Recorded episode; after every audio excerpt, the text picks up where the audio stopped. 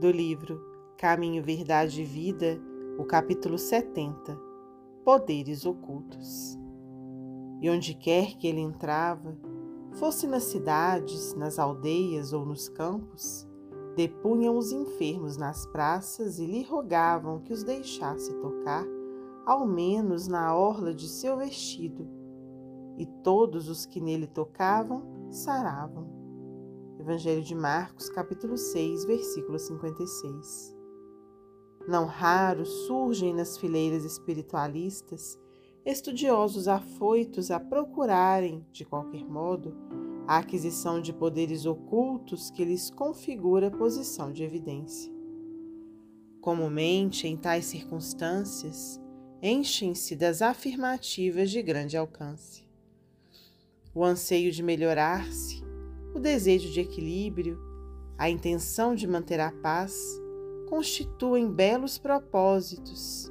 No entanto, é recomendável que o aprendiz não se entregue a preocupações de notoriedade, devendo palmilhar o terreno dessas cogitações com a cautela possível.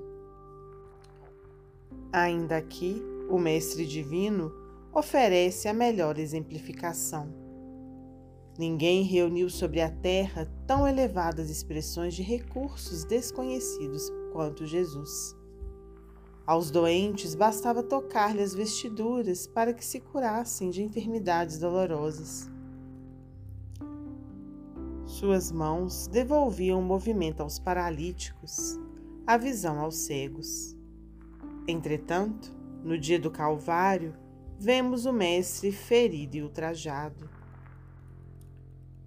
Sem recorrer aos poderes que lhe constituíam apanágio divino, em benefício da própria situação. Havendo cumprido a lei sublime do amor no serviço do Pai, entregou-se à sua vontade, tratando-se dos interesses de si mesmo. A lição do Senhor é bastante significativa.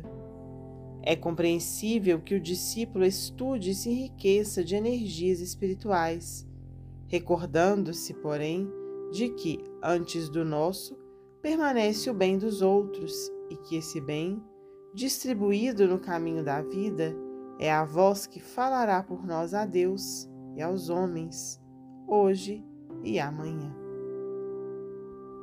Emmanuel, psicografia de Francisco Cândido Xavier.